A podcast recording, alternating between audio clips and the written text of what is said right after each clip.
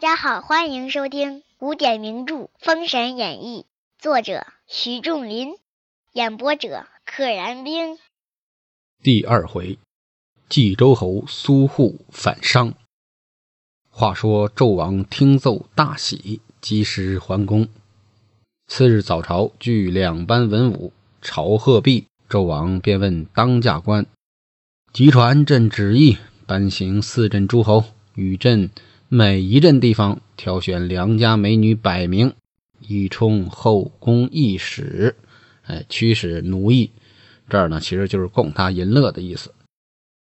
天子传旨未毕，只见一人应声出奏，还没传完呢，哎，出来个大臣，俯伏言曰：“老臣商容启奏陛下，陛下后宫美女不啻千人，不啻就是。”不止不少于的意思啊，一千多人。今批空欲选美女，恐民失望。哎，作者在这里用了个特别好的词，批空，就是批空掌掌掌批空的那个批空。什么意思呢？就是突然之间啊，跟犯了神经病似的。你怎么就要选？你没有征兆，这老百姓啊肯定肯定的很失望。失望都是委婉说法，肯定会恨你的。啊，商容的言外之意就是阻止他。纣王沉思良久，哎，亲言甚善，朕即免刑。啊，你说的好，你说的特别棒啊！我不扳指了，我也不选美女了，还挺听劝啊。不过毕竟商容是首相。言罢，群臣退朝，圣驾还宫。不义。纣王八年夏四月，天下四大诸侯率领八百镇朝觐于商。哎，没想到到了纣王八年四月份，他去女娲宫进香是七年的二月份，相当于过了十四个月，一年多一点儿。恰逢呢，这四大诸侯率领着那八百镇诸侯啊，都来朝贺，都来朝拜。天下诸侯俱进朝歌，这八个、这八百个人也都来了。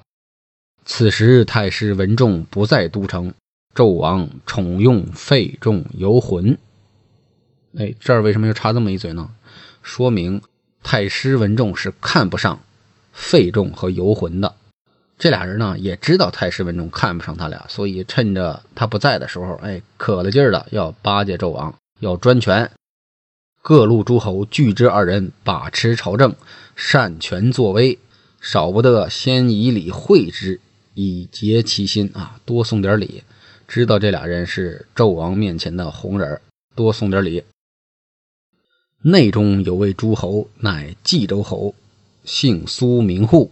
此人生得性如烈火，刚方正直，故与此二人俱未曾送有礼物啊！冀州侯苏护。看不了这些蝇营狗苟的勾当，坚持不送礼。那日，二人查天下诸侯俱送有礼物，独苏护并无礼单，怀恨于心。啊，一查礼单里边没苏护的名字，也没苏护的东西。那好，别人都送你不送，你能耐是吧？你等着我的。其日元旦吉辰，天子早朝，众官拜贺毕。啊，那天呢是元旦。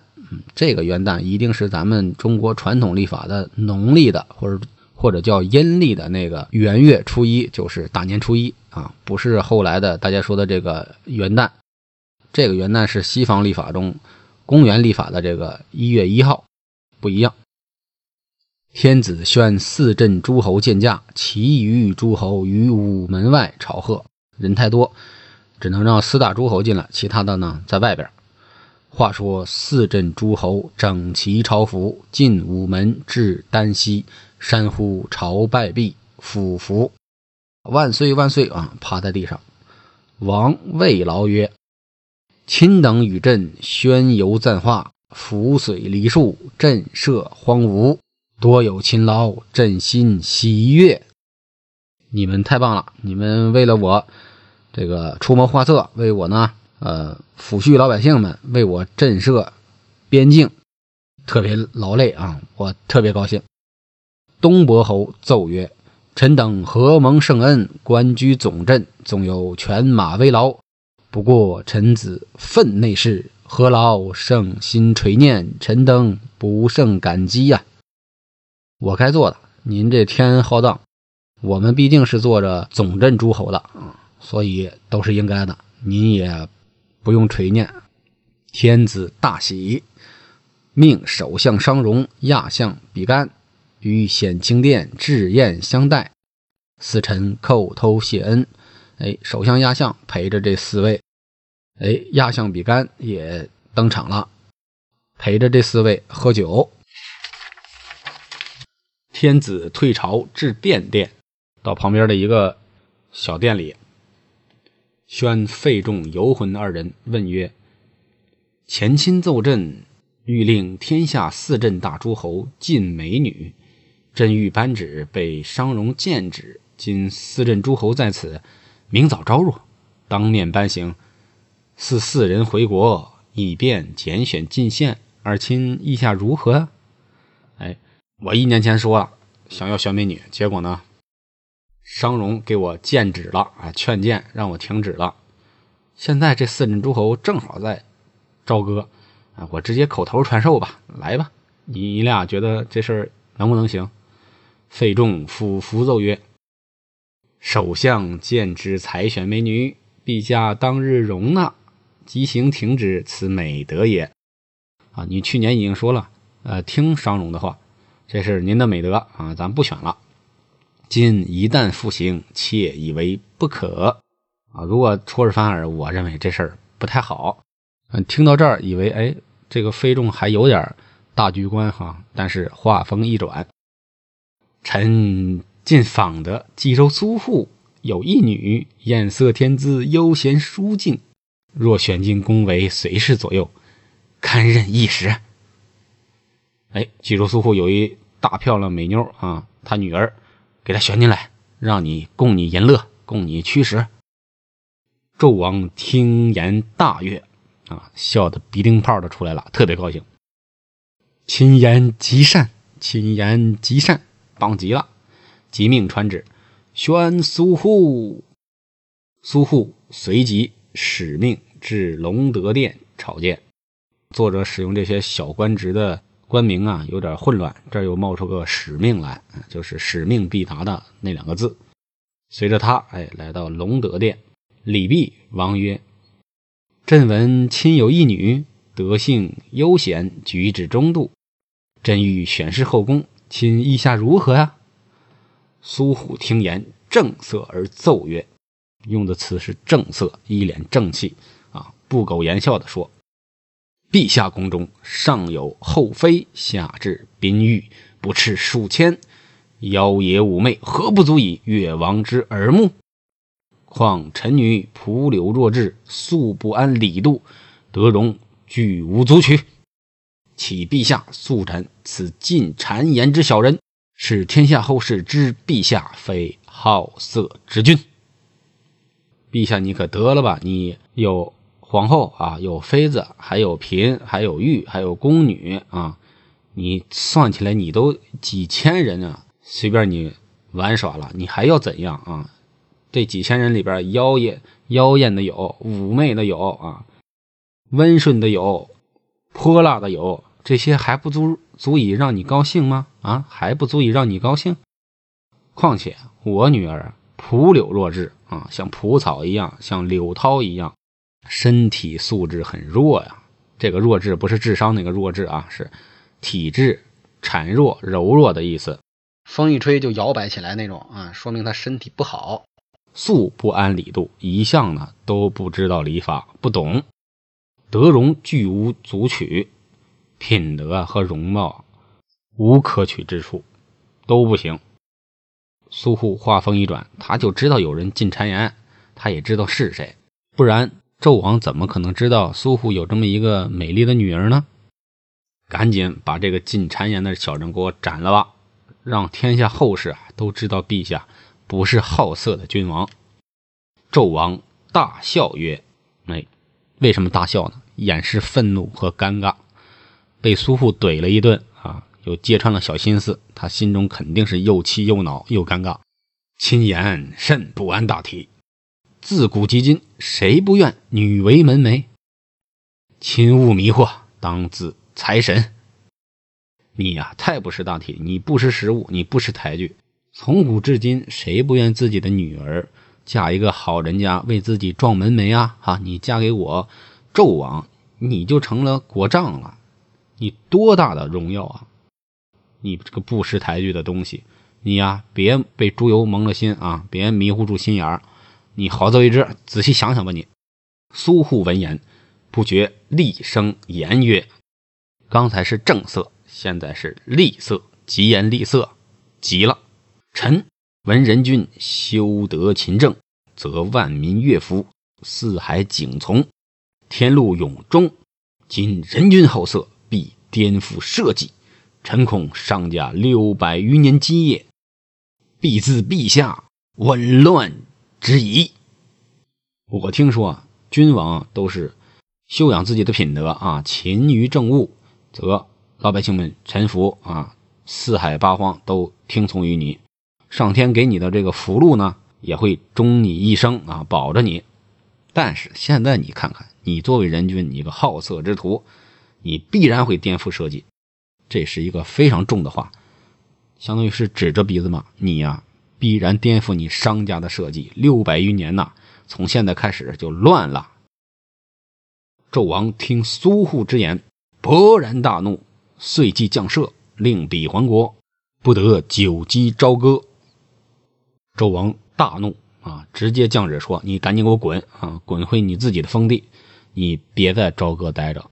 羁就是羁绊的羁，逗留、羁留的意思，不得久击。”朝歌啊，不得在朝歌多做停留，赶紧滚！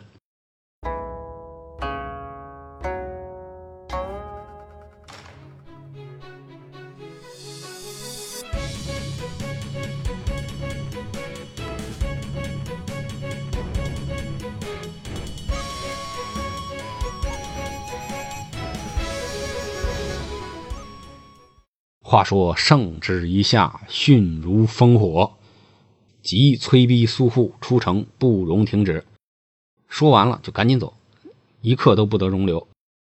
那苏护辞朝回至驿庭，众家将接见慰问。哎，慰问这个词现在是用上级对下级啊，县领导啊慰问五保户。但是在这个古文中呢，慰问可以是下级对上级。圣上召将军进朝，有何商议啊？苏护大怒，骂曰。吾道昏君，宠信谗臣谄媚之言，欲选吾女进宫为妃，此必是废中游魂，以酒色迷惑君心，欲专朝政。我若不将女进宫，昏君必兴问罪之师；若要送女进宫，以后昏君失德，使天下人耻笑我不智。诸将必有良策教我。苏护也很聪明，知道自己是处于一种两难的境地，也知道费仲幽魂进的谗言，他俩想要把持朝政，如果不送女儿进宫呢，纣王这个混蛋肯定会兴师问罪啊，举兵打我。我要是送呢，他就更加的混蛋了。有我女儿在，他就更加的荒淫无度，荒芜朝政。那后世那老百姓们。肯定骂我苏护是个混蛋，是个傻子。你这不是火上浇油吗？你这不是让混蛋的纣王更加混蛋吗？你给他提供作案工具啊，是吧？各位家将，哎呀，你们有什么好主意，赶紧跟我说出来吧，咱商量商量。这我心里也烦着呢。众将闻言齐曰：“今主上清闲重色，眼见混乱，不若反出朝歌，自守一国，尚可以保宗社。”下可保一家。好，他们反了，自己回自己守着自己的那块封地啊，回去。我往上可以保我的祖宗，往下可以保我的妻儿。此时苏护正在盛怒之下，一闻此言，竟不思维。思维就是数学思维啊，逻辑思维那个思维。这里的意思就是没有细想，竟然没有细想，便曰：“大丈夫不可做不明白事。”我反，我要反的光明磊落，堂堂正正。可见这个苏护这性子啊，真是烈。叫左右取来文房四宝，题诗在午门墙上。诗曰：“君坏陈刚，有败五常。冀州苏护，永不朝商。”嗯，什么意思呢？这里提到了刚和常，三刚五常是什么？君为臣纲，父为子纲，夫为妻纲，就是做臣子的要遵循天子给定下的行为准则啊！你是我的纲纪，你是我的指导。儿子要遵循父亲的指挥，妻子呢要遵循丈夫的指挥，此为三纲。那五常呢？这个五常不是咱们那个出大米的那个五常啊，五常大米，而是仁义礼智信。儒家思想里边核心的这个呃社会普遍道德标准，君坏臣刚，有败无常。你呀都不配当个君王，你干的这事儿啊，是你坏了我本来应该有的这种伦理纲常，迫使我走到仁义礼智信的对面对立面。好，我直接就反了，我不伺候了。苏护提了反诗，令家将径出朝歌。奔本国而去。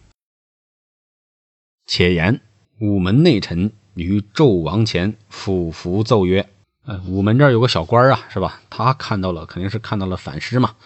哎呀，他就跑进去，告诉了纣王：‘臣在午门见墙上俗物题有反诗，不敢隐匿，祈福圣裁？啊，我我来来告诉您，您自己做裁决吧，我可不敢瞒着。’”随侍将诗铺在御案上，哎，左右把这个诗放在了书桌上。纣王大怒，即命宣殷破败，朝田鲁雄统领六师，朕需亲征，必灭齐国。我灭了他，我把他那个城国给他毁了。当驾官宣鲁雄等见驾。不一时，鲁雄等朝见礼毕，王曰。苏护反商，提师五门，甚如朝纲。亲等统人马二十万为先锋，朕亲率六师以升其罪。好，你们给我弄二十万人马来做先锋，我呢亲自做大统领，咱们来去讨伐他的罪行。鲁雄听罢，俯伏奏曰：“今四大镇诸侯俱在都城，陛下可点一二路征伐，以擒苏护。”何劳陛下御驾亲征？哎，出了个主意，您别自己去啊，是吧？四大镇诸侯都在这儿呢，随便派个人，苏护不就是个小诸侯吗？弄他！纣王问曰：“四侯之内，谁可征伐？”费仲出班奏曰：“啊，这个不要脸的又出来了。冀州乃北方崇侯虎属下，可命侯虎征伐。崇侯虎是北方的。”大诸侯，苏护归他管。纣王即准施行，就这么办。鲁雄又奏曰：“侯虎虽镇北地，恩信尚未服于人，恐此行未能伸朝廷威德，不如西伯姬昌仁义素闻。陛下若假以节钺，自不劳史实，可擒苏护，以正其罪。”鲁雄又说了。这个崇侯虎啊，他虽然是北方的最大诸侯，但是呢，你想之前反了七十二路诸侯袁福通等啊啊，说明他这个威信呢还是不够，所以恩信尚为服于人，这个恩泽和这个威信都不足以震慑北地，所以这次呢去了也不一定能够把咱这个朝廷的威猛啊、德行啊给咱声张出来，可能会折面子，所以呢。哎，西伯姬昌，他呀以文仁义著称，大家都知道。陛下假以节钺啊，这个假就是真假的假，在古代当借用，也就是咱们常说的狐假虎威中的假，就是借的意思嘛。假以节钺，哎，借给他节和钺，分别是什么呢？府节和府钺。府节就是文书类的东西。斧钺呢，就是一种兵器，刀枪剑戟斧钺钩叉的那个钺，这两个东西都代指权力，一文一武。自不劳使时，可擒苏护啊，不用劳动大王您亲自动这个剑呢，动这个石头，也就是说您不用御驾亲征啊。纣王俱准奏，全同意了，特令特旨令二侯秉节钺，得专征伐。哎，给崇侯虎和姬昌这个权利，给他们这个府节和府钺，让他们专门去征讨苏护。本集就到这里。不知后事如何，且听下回分解。小朋友、大朋友、老朋友，请点订阅。人生